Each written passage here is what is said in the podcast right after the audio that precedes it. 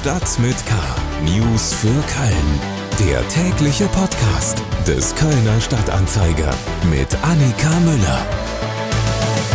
Moin zusammen und willkommen zu Stadt mit K. Sie sind bei der Ausgabe vom 11. Januar gelandet. Hier gibt es jetzt in etwa 10 Minuten Nachrichten aus, über und für Köln vom Kölner Stadtanzeiger. Bevor wir starten, habe ich aber noch eine kurze Nachricht zum Rosenmontagszug, die gerade eingetrudelt ist.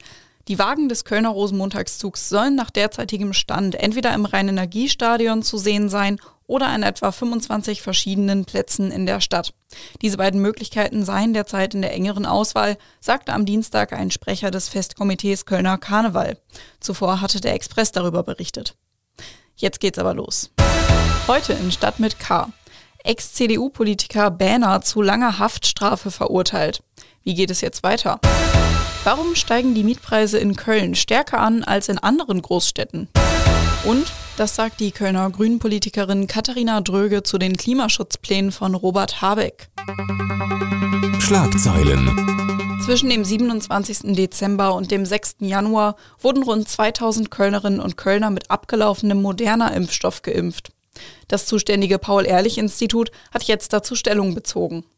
Man sei sich nicht sicher, ob durch den Ablauf des Impfstoffes die volle Wirksamkeit bestehe. Von einem Komplettverlust geht das Institut aber nicht aus, ebenso wie von einem gesundheitlichen Schaden. Erstgeimpfte, die mit dem abgelaufenen moderner Impfstoff geimpft wurden, bekommen ganz nach Vorgabe ihre zweite Impfung mit einem richtig gelagerten Vakzin. Zweitgeimpfte erhalten drei Monate später ihre Boosterimpfung. Ein erheblicher Unterschied ergibt sich für Menschen, die ihre Drittimpfung mit dem abgelaufenen Mittel erhalten haben. Sie bekommen eine vierte Impfung vier Wochen bis drei Monate nach der nun nicht als regulär geltenden Drittimpfung. Die Stadt Köln macht den betroffenen Personen jetzt zeitnah für die empfohlenen Zeitfenster ein Impfangebot. Kostenlose Antigentests, wie von einem Betroffenen gefordert, stehen nicht zur Debatte. Die Staatsanwaltschaft Köln führt ein Ermittlungsverfahren gegen die Betreiber der Kiesgrube in Erfstadt-Blessem durch. Dabei soll vor allem die Frage geklärt werden, ob die Flut im Juli 2021 fahrlässig herbeigeführt wurde. Rund 140 Beamte und Beamtinnen der Polizei durchsuchten in diesem Zusammenhang am Dienstag 20 Büros und Wohnungen in Nordrhein-Westfalen sowie ein weiteres Objekt in Thüringen. Nach erstem Stand der Ermittlungen besteht der Verdacht, dass sich am Südrand der betroffenen Kiesgrube kein entsprechender Hochwasserschutzwall und zudem viel zu steile Böschungen befunden haben. Diese Aspekte können Ursache für das Fluten der Kiesgrube am 14. und 15. Juli 2021 gewesen sein. In Nordrhein-Westfalen gilt ab Donnerstag für alle überregionalen Veranstaltungen eine einheitliche Obergrenze von maximal 750 Zuschauern. Das werde dann auch für Fußballstadien wirksam, erklärte NRW-Gesundheitsminister Karl-Josef Laumann von der CDU am Dienstag bei der Vorstellung der aktualisierten Corona-Schutzverordnung in Düsseldorf. Somit kann der erste FC Köln am Samstag im Bundesliga-Heimspiel gegen den FC Bayern München vor 750 Fans im Rhein-Energiestadion antreten. So, das waren die Nachrichten aus Köln und Region. Wir kommen zu den Themen, die wir etwas ausführlicher besprechen wollen. Kriminalität. Am Montagnachmittag hat das Kölner Landgericht nach langen Prozessverzögerungen entschieden. Der ehemalige CDU-Politiker Hans-Josef Bähner muss für dreieinhalb Jahre ins Gefängnis. Durch die Schussabgabe in Ports habe sich der 74-Jährige der gefährlichen Körperverletzung, Beleidigung und des illegalen Waffenbesitzes schuldig gemacht. Im Dezember 2019 hatte vor Berners Haus in Ports eine Gruppe junger Männer Musik gehört und Alkohol getrunken.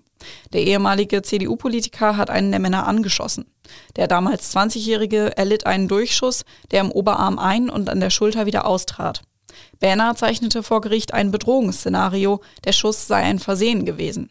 Letztlich konnte er die Opferrolle vor Gericht aber nicht erfolgreich verkaufen. Mir ist jetzt mein Kollege Hendrik Pusch zugeschaltet, der den ganzen Prozess verfolgt und darüber berichtet hat. Hallo Hendrik. Hallo Annika. Wie begründet das Gericht denn letztlich die Entscheidung? Ja, das Gericht hat vor allem äh, den Zeugenaussagen des Opfers und seiner drei Freunde geglaubt, ähm, die eben gesagt haben, dass äh, Berner in dieser Nacht rausgekommen ist, mit der Pistole gedroht hat und das Gericht hat eben nicht geglaubt, ähm, dass äh, der später Angeschossene äh, auf Benner losgegangen ist, ihn körperlich geschlagen hat und sich dabei der Schuss gelöst hat. Das hatte Benner vorgebracht. Ähm, die Rechtsmedizin stützt äh, diese Aussagen der Zeugen, nämlich dass der Schusskanal ähm, wohl eher nicht so verlaufen wäre, wenn da jemand geschlagen hätte. Dazu ist das Gericht auch davon ausgegangen, dass Bähner aufgrund seiner, wie das Gericht festgestellt hat, fremdenfeindlichen Gesinnung auch äh, rassistische Beleidigungen ausgesprochen hat. Hm. Wie hat sich Bähner denn vor Gericht verhalten, insbesondere als jetzt das Urteil fiel? Benner hat äh, sehr wenig gemacht vor Gericht. Er äh, saß eher sturch auf seinem, seinem Platz, hat öfters mal mit dem Kopf geschüttelt. Ähm, das Urteil er hat seinen Verteidiger aussprechen lassen, ähm, sich lediglich angeschlossen. Ähm, das Urteil hat er ganz ruhig, ähm, kaum mit kaum einer Regung. Gut, er hatte noch eine Maske an, man hat es nicht, konnte es nicht ganz verfolgen, aber ähm, eher emotionslos hat er das äh, Urteil entgegengenommen. Hm. Und wie geht es jetzt für ihn weiter? Ja, für Banner bleibt jetzt nur noch die Möglichkeit äh, der Revision, die der Verteidiger auch schon angekündigt hat. Ähm, das heißt, der Bundesgerichtshof wird ähm, das Urteil, wenn es denn mal schriftlich da ist, auf Rechtsfehler prüfen. Ja, und wenn die nicht festgestellt werden, dann muss äh, Banner ins Gefängnis, möglicherweise in den offenen Vollzug. Da kann er sich ein bisschen freier bewegen, auch mal das Gefängnis verlassen, aber er muss dann erstmal einsetzen. Ähm, und wie stehen bei einer Revision die Chancen auf Erfolg für Boehner? Gibt es da noch Hoffnung für ihn in Anführungszeichen? Also die ist, die kann nicht sehr hoch sein, ähm, weil eine Revision, dass die durchkommt, das ist, das ist selten. Also das bewegt sich im, im unteren ähm, einstelligen Prozentbereich. Und da muss schon, äh, müssen schon prägnante Punkte ähm, zu sehen sein, die das ganze Urteil erschüttern und die eine, die Logikfehler auf, aufweisen. Und äh, man sagt immer, ein Urteil muss gut geschrieben sein von dem Richter, dann ist es nicht angreifbar. Und also die Chancen stehen, die sind da, aber sehr hoch sind sie nicht. Hendrik Pusch über die Haftstrafe für den ehemaligen CDU-Politiker Hans-Josef Bähner. Immobilien. Wohnen in Köln ist teuer. Damit erzähle ich Ihnen vermutlich nichts Neues.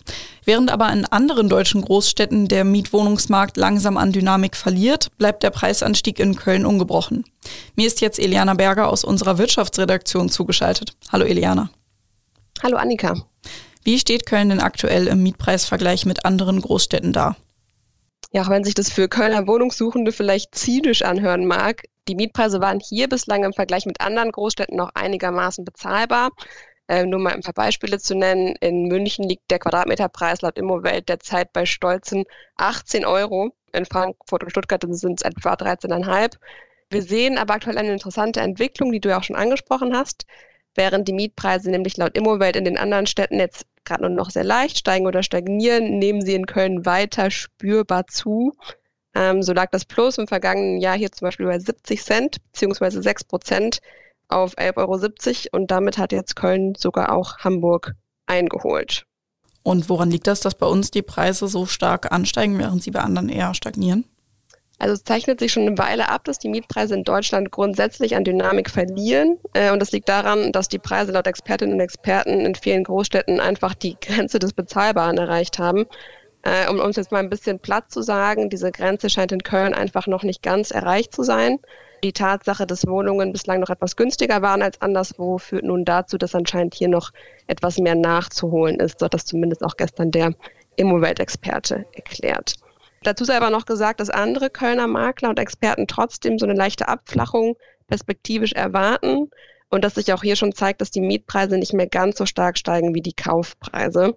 Ich habe vergangenes Jahr zum Beispiel mit ähm, GAG-Vorständin Katrin Möller gesprochen, die auch hier erwartet, dass jetzt perspektivisch bei sehr teuren Mietwohnungen auch irgendwann das Ende der Fahnenstange erreicht sein dürfte. Eliana Berger über die Mietpreise in Köln. Wenn Sie sich für das Thema Immobilien interessieren, schauen Sie sich doch auch mal Ihren Newsletter Hashtag Hauspost an. Und wenn Sie gerade selbst auf Wohnungssuche sind und nicht wissen, in welchem Viertel Sie am besten aufgehoben werden, haben wir auch noch was für Sie. Unser Fedel-Quiz. Schauen Sie doch einfach mal bei ksta.de slash Wirtschaft slash Immobilien vorbei. Politik. Am Dienstag hat Klimaschutzminister Robert Habeck seine Klimaschutzpläne vorgestellt. Der grüne Minister will die Akzeptanz für Windräder und Stromtassen erhöhen und zugleich die Bürger in die Pflicht nehmen. Hören wir uns doch mal an, wie die Kölnerin Katharina Dröge, Grünen-Fraktionsvorsitzende im Bundestag, auf die Pläne reagiert. Für uns als grüne Bundestagsfraktion steht im Mittelpunkt, dass wir das zentrale Jahrzehnt im Kampf gegen die Klimakrise begonnen haben. Und Herr Minister Habeck hat heute Morgen in seiner Eröffnungsbilanz noch einmal deutlich gemacht, wie weit entfernt wir in Deutschland aktuell davon sind, das Notwendige erreicht zu haben. Deswegen ist es nach einem verlorenen Jahrzehnt in Sachen Klimaschutz, einem Jahrzehnt des Stillstandes, so notwendig, dass jetzt die Koalitionsfraktionen vereinbart haben, den Turbo einzuschalten beim Klimaschutz, endlich ins Handeln zu kommen. Wir als Grüne Bundestagsfraktion werden mit allen Mitteln unterstützen, dass wir jetzt direkt im ersten Halbjahr dieser neuen Koalition einen Turbo beim Ausbau der erneuerbaren Energien, eine Offensive bei der Solarenergie, bei der Ausweisung von zusätzlichen Windflächen und bei der Planungsbeschleunigung hinlegen. Das ist notwendig. Mehr Informationen zu Habecks Plänen finden Sie auf ksta.de. Und damit sind wir auch schon wieder am Ende dieser Episode von Stadt mit K angekommen. Mein Name ist Annika Müller. Ich freue mich, wenn Sie auch beim nächsten Mal wieder reinhören und wünsche Ihnen noch einen schönen Tag. Tschüss. Stadt mit K. News für Köln. Der tägliche Podcast.